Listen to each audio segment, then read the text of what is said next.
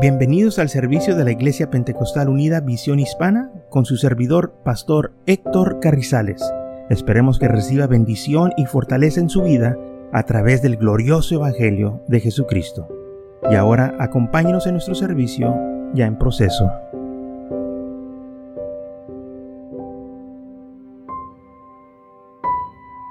Jesús dijo en San Juan capítulo 15, versículo 1, yo soy la vid verdadera. Mi padre es el labrador. Todo pámpano que en mí no lleva fruto, lo quitará, y todo aquel que lleva fruto, lo limpiará para que lleve más fruto. Ya vosotros estéis limpios por la palabra que yo os he hablado. Permanecer en mí y yo en vosotros, como el pámpano no puede llevar fruto por sí mismo, si no permanece en la vid, así tampoco vosotros si no permanecer en mí. Yo soy la vid, vosotros los pámpanos. El que permanece en mí, yo en él, éste lleva mucho fruto, porque separados de mí nada podréis hacer. El que no permanece, el que en, en mí no permanece, será echado fuera como pámpano y se secará y lo recogerán y lo echarán en el fuego y arden. Si permanecéis en mí y mis palabras permaneceréis en vosotros, pedir todo lo que queréis y os será hecho. En esto es glorificado mi Padre, en que llevéis mucho fruto y seis así mis discípulos. Señor dijo que sin Él no podemos hacer nada. Dijo el Señor, permanecer en mí y yo voy a permanecer en vosotros. Como el pámpano no puede llevar fruto por sí mismo, así ustedes tampoco pueden vivir sin mí, no pueden tener fruto.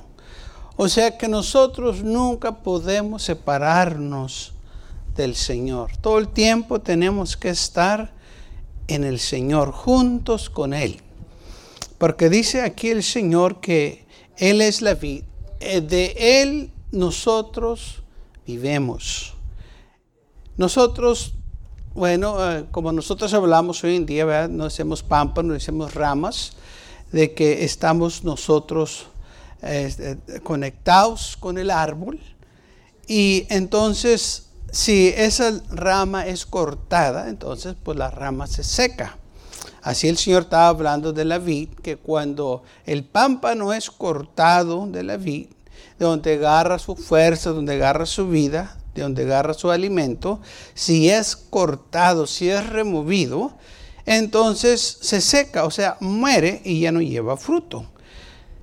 Es importante que nosotros estemos conscientes de esto, que nosotros tenemos que estar unidos con Cristo Jesús o en Él, para que así llevemos fruto y que tengamos vida eterna. Y no nomás nosotros tener vida eterna, sino también ganar almas para el Señor, porque no podemos hacer nada sin Él. La Biblia dice en Proverbios capítulo 11, versículo 13, que el que gana almas es sabio. Así que el trabajo de nosotros es ganar almas, o sea, es producir fruto. Y esa es la manera que también la Biblia habla de que nosotros tenemos que producir, tenemos que ganar almas para el Señor, porque lo que estamos haciendo, como dice Santiago capítulo 5, versículo 20, que sepa que el que haga volver al pecador de su error, de su camino, salvará de la muerte una alma y cubrirá multitud de pecados. Y esto es lo que hacemos. Estamos salvando a una alma que no se pierda. Estamos nosotros rescatándolos de las llamas ese es el trabajo de la iglesia, ese es trabajo mío, trabajo suyo, de ganar almas para el Señor. El enemigo no quiere que usted trabaje para ganar almas. El enemigo no quiere que usted estemos interesados que tenganos carga para ganar almas para el Señor. Pero este es el trabajo de nosotros, este es el trabajo de la iglesia. A la iglesia se le dio el mandamiento que fuera por todo el mundo y que predicara el Evangelio. Así que nosotros tenemos que estar predicando este glorioso Evangelio, donde quiera que vamos, ganando almas para la honra y gloria del Señor. En Segundo libro de Corintios capítulo 4 versículo 1 dice, por lo cual teniendo nosotros este ministerio según la misericordia que hemos recibido, no desmayamos, antes bien renunciando a lo oculto y vergonzoso, no andando con astucia ni adulterando la palabra de Dios, sino por la manifestación de la verdad, recomendándonos a toda conciencia humana delante de Dios. Pero si nuestro evangelio está aún encubierto, entre los que se pierden está encubierto, en el cual el Dios de este siglo, siglo cegó el entendimiento de los incrédulos para que no les resplandece la luz del Evangelio de la gloria de Cristo, la cual es la imagen de Dios. Entonces el enemigo ha cegado a la gente el enemigo no quiere que la gente mire el glorioso evangelio de Jesucristo. Entonces por eso nosotros vamos y predicamos este evangelio y le hacemos saber a la gente que Cristo los ama, que Cristo murió por ellos en la cruz del Calvario. Pablo dice que ellos andaban predicando la palabra del Señor porque ellos habían recibido esta misericordia. Dice, y no desmayamos, nosotros vamos a hacer nuestra parte. Y es lo que él andaba haciendo como el primer misionero del el Nuevo Testamento. Pablo se salió a predicar este glorioso evangelio. Pero también dice, si nuestro evangelio está encubierto, o sea, está oculto, o la gente no lo conoce, entre los que se pierden está encubierto. La gente que no conoce el Evangelio, pues está encubierto para ellos. O sea, ellos no saben de este glorioso Evangelio y es el trabajo de nosotros de compartir lo que tenemos, este glorioso evangelio con, las almas que no conocen a Jesucristo. Entonces tenemos nosotros un trabajo que hacer. Sembrar la semilla, cultivarla, plantar, y este es el Evangelio, seguir predicando, seguir enseñando para que las almas vengan al conocimiento de Jesucristo. Porque el enemigo no quiere que la gente venga al conocimiento. Él los ciega, Él les miente, Él les ofrece placer, les ofrece un buen tiempo y todo para engañarlos, todo para que ellos no presten atención y que se pierdan al final. El enemigo, dice la Biblia, que viene a hurtar, matar y destruir. Pero el Señor vino para que tengamos vida y que la que tengamos en abundancia. Entonces Pablo dice, porque no nos predicamos a nosotros mismos, sino a Jesucristo como Señor. Pablo estaba diciendo, nosotros no nos estamos predicando a nosotros mismos, no estamos hablando de nosotros, no se trata de nosotros, se trata de lo que Jesucristo hizo por nosotros en la cruz del Calvario. A Él lo andamos predicando, a Él estamos dando la honra y la gloria que Él se lo merece, la alabanza y la adoración, porque Él fue el que dio su vida por nosotros en la cruz del Calvario. Nosotros solamente somos sus siervos, nosotros somos sus hijos, nosotros somos aquellos que están agradecidos, que han alcanzado esta misericordia, que hemos alcanzado esta salvación y ahora la estamos compartiendo. Dice, porque Dios que mandó que de las tinieblas resplandeciese la luz, es el que resplandeció en nuestros corazones para iluminación de conocimiento de la gloria de Dios en la faz de Jesucristo.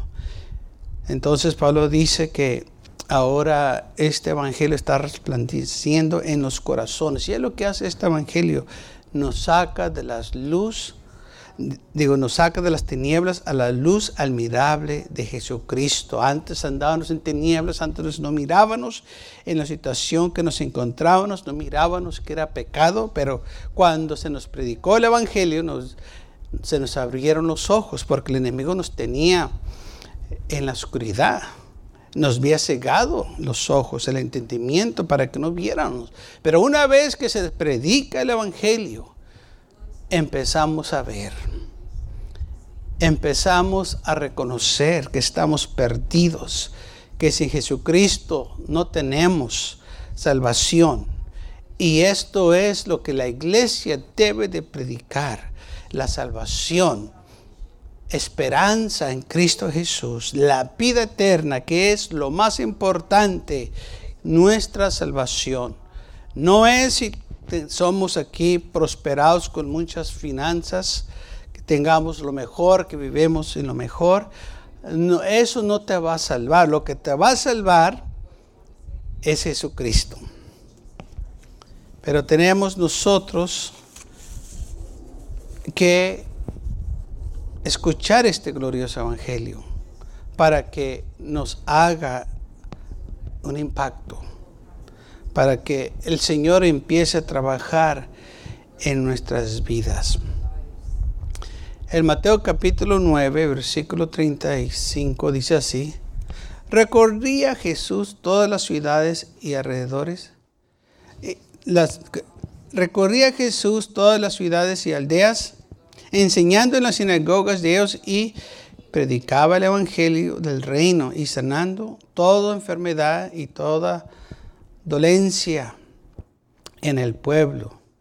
Y al ver las multitudes, tuvo compasión de ellos, porque estaban desamparados y esparcidas como ovejas que no tenían pastor. Entonces Jesús dijo esto a sus discípulos. A la verdad la mies es mucha, mas los obreros pocos. Rogar pues al Señor de la mies que envíe obreros a su mies.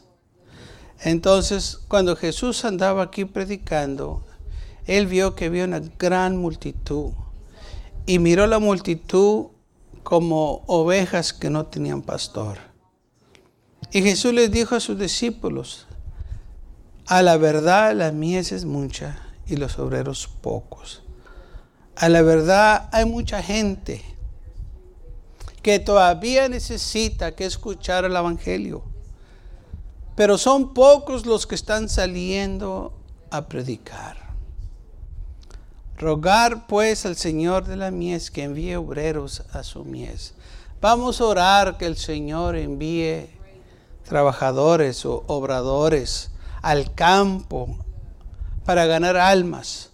Pero no nomás orar que el Señor mande gente, que el Señor mande a alguien, sino que también nosotros nos pongamos a la exposición, así como Isaías lo hizo.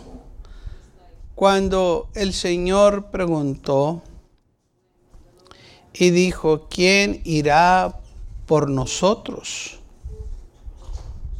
¿Quién va a ir? ¿Quién les va a anunciar? ¿Quién les va a hablar? El profeta dijo, ay de mí, yo soy muerto porque siendo hombre inmundo de labios, habitando en medio de un pueblo que tiene labios el mundo, he visto, ha visto mis ojos al rey Jehová de los ejércitos.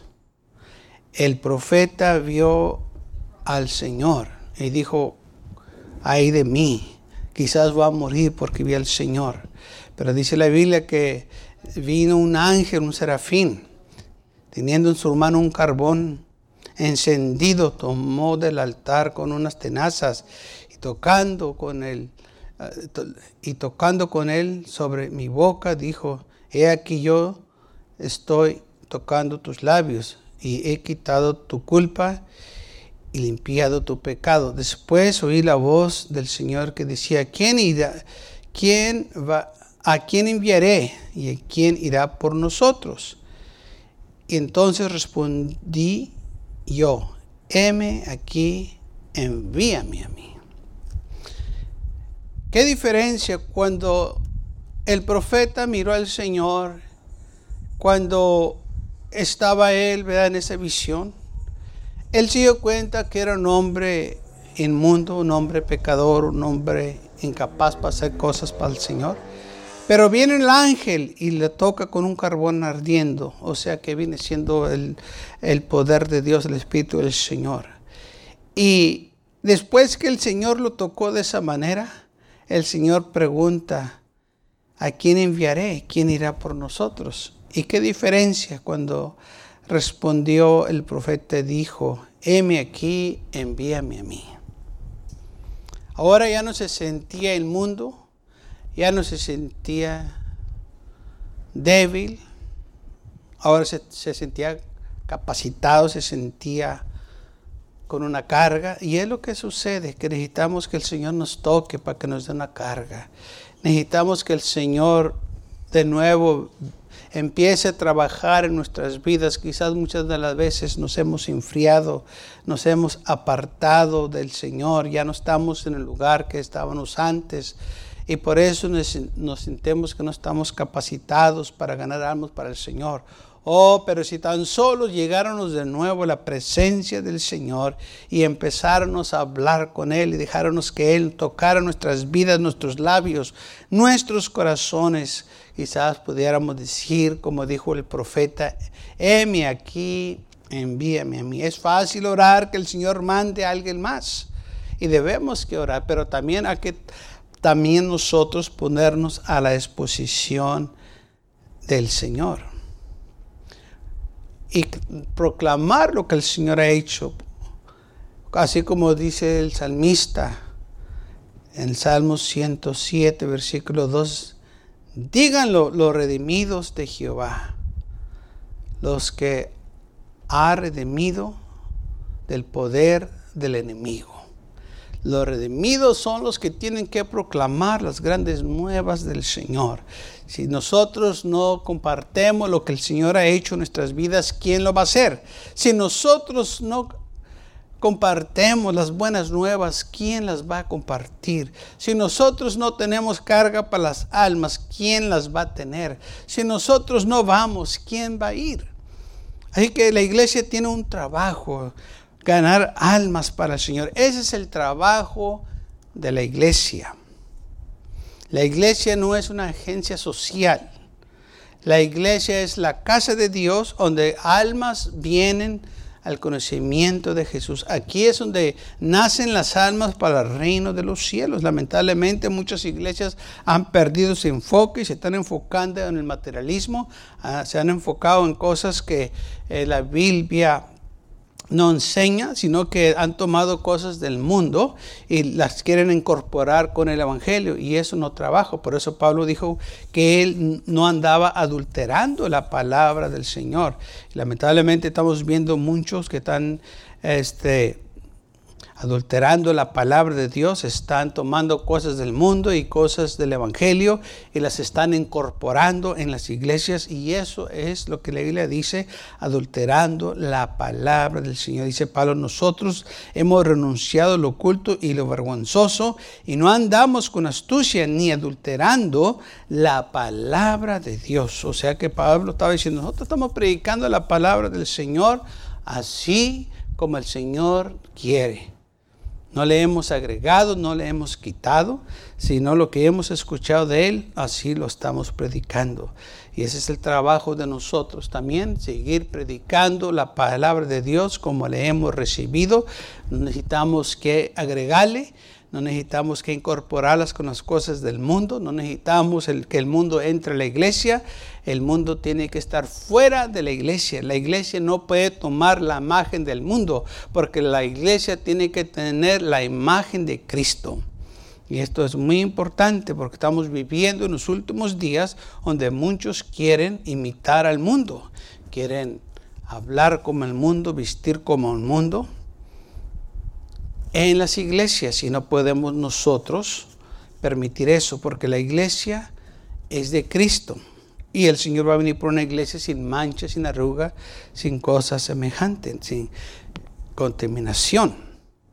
Entonces la iglesia se tiene que permanecer pura Y mientras esperamos la venida de Cristo, que el Señor regrese de nuevo, la iglesia se tiene que mantener ocupada, ganando almas para el Señor.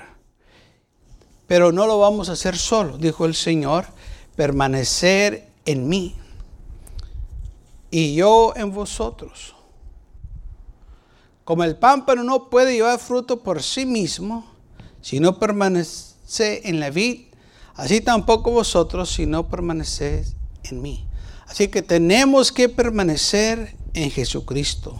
No podemos nosotros separarnos de este glorioso evangelio. No podemos usar cosas que no se nos ha dado para usar. Tenemos que usar lo que el Señor nos entregó. Le dijo el Señor, y les daré y recibiréis poder después de que haya venido sobre vosotros el Espíritu Santo. Ah, la iglesia tiene poder, hay que usar ese poder. La iglesia tiene autoridad, hay que usar esa autoridad. La iglesia tiene muchas disposiciones, pero lamentablemente no las estamos usando. Y debemos usar lo que el Señor nos dio. Dijo el Señor que mayores cosas harán en mi nombre. Cosas más grandes. Pues la Biblia dice que Él andaba haciendo grandes milagros. Donde quiera que Él iba, y había milagros, como leímos en Mateo capítulo 9. Dice que recurría a Jesús todas las ciudades y aldeas, enseñando en las sinagogas de ellos y predicando el Evangelio del reino y sanando toda enfermedad y toda dolencia en el pueblo. Esto es el trabajo de la iglesia. Si nos quedamos en estos principios básicos, vamos a ver grandes cosas en nuestros medios, lo que el Señor va a hacer. Es lo que el Señor andaba haciendo. Él andaba predicando el Evangelio, sanando los enfermos, toda dolencia del pueblo. Dice, y al ver la multitud tuvo compasión de ellos.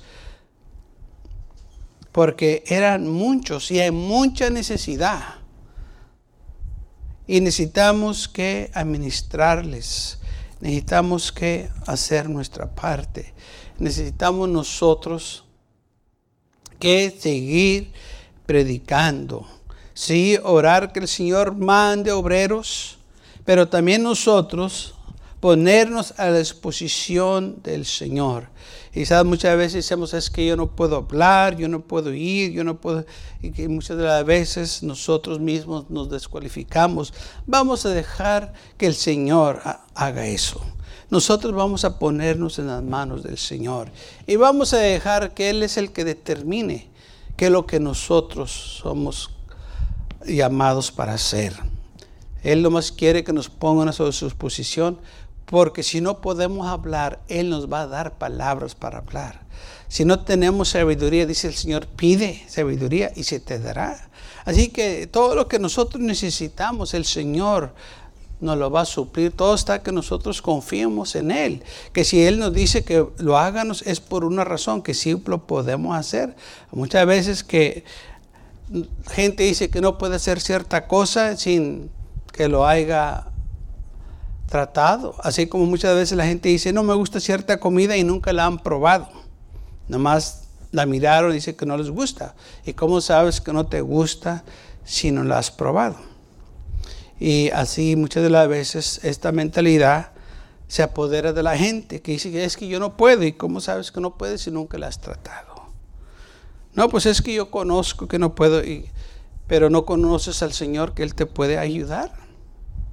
Clamamos todo el tiempo, todo lo puedo en Cristo que me fortalece, pero cuando se trata de ganar almas, no puedes. Pero si decimos todo lo puedo en Cristo que me fortalece. Bueno, si todo lo puedes en Cristo, entonces el Señor te va a ayudar. Y no es que tienes que salir como misionero o predicador o, o que tengas que ser maestro de la escuela dominical. Con tan solo compartas lo que Cristo ha hecho en tu vida. Ese es el mejor testimonio que puedes dar. Di lo que Cristo ha hecho en tu vida. Di cómo el Señor te perdonó. Di cómo el Señor te ha bendecido. Di eh, qué tan bueno es el Señor. Lo que ha hecho en tu vida. Compártelo cómo el Señor ha bendecido tu hogar, tu familia. Comparte cómo el Señor ha contestado tus oraciones. Comparte cómo el Señor te ha sanado. Dile a la gente las grandezas del Señor. Como dice el salmista, díganos los redimidos de Jehová. Si los redimidos no lo dicen, ¿quién lo va a decir? Que los redimidos lo proclamen los que han sido redimidos del poder del enemigo, que lo proclamen, que lo digan. Platicamos de todas las cosas y no platicamos de lo que el Señor ha hecho en nuestras vidas. Le decimos a todo el mundo cuando algo bueno nos sucede, pero no le decimos lo que Cristo ha hecho en nuestras vidas. Tenemos que compartirlo. La Biblia dice, díganlo los redimidos. Dilo.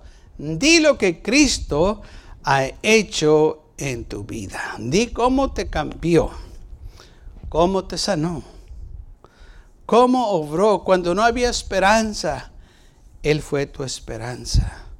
Cuando no había camino, Él hizo camino. Cuando tenías necesidad, Él suplió tu necesidad. Es lo que la Biblia dice, proclámalo, dilo, comparte lo que el Señor ha hecho en tu vida.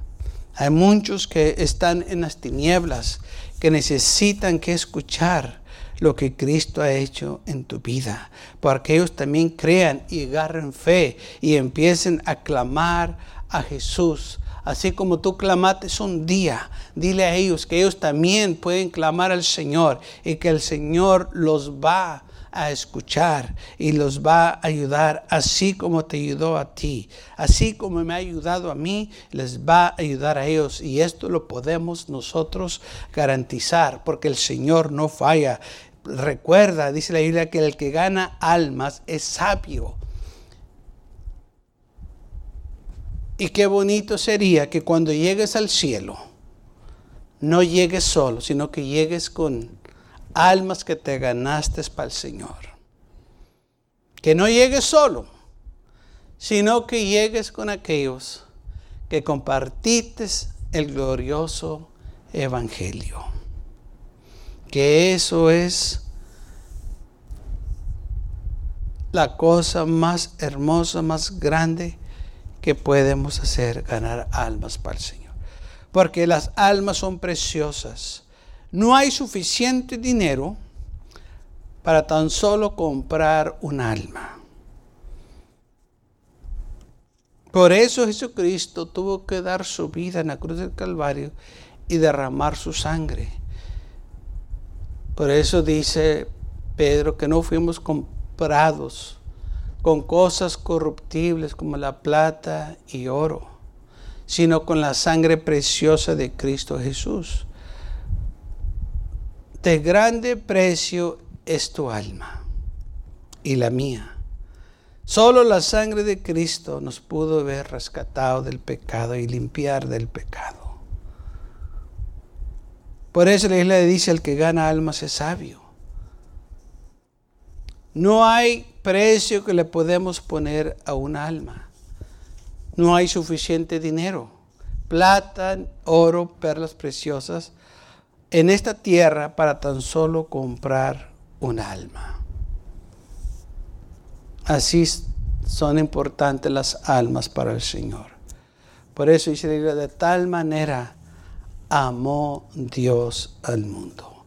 Él nos amó, no importa el precio que tuvo que pagar, Él lo quiso pagar, dando su vida en la cruz del Calvario.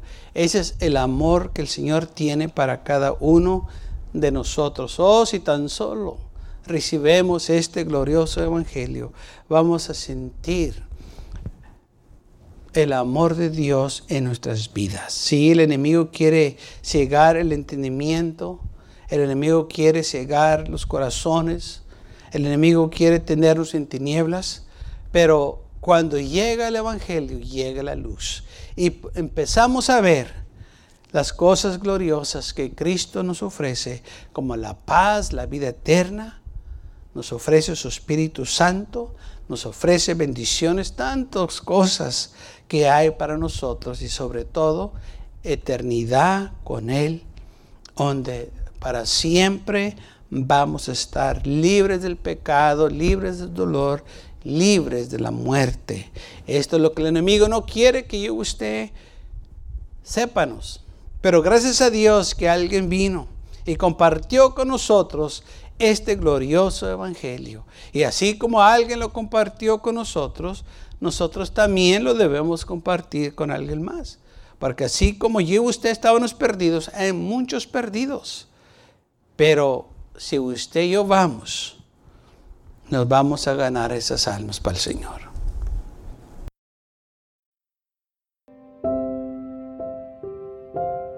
Gracias por acompañarnos y lo esperamos en el próximo servicio. Para más información, visítenos en nuestra página web macallen.church. También le invitamos que nos visite nuestra iglesia que está ubicada en el 2418 Bowman Avenue con esquina calle 25 en McAllen, Texas 78501.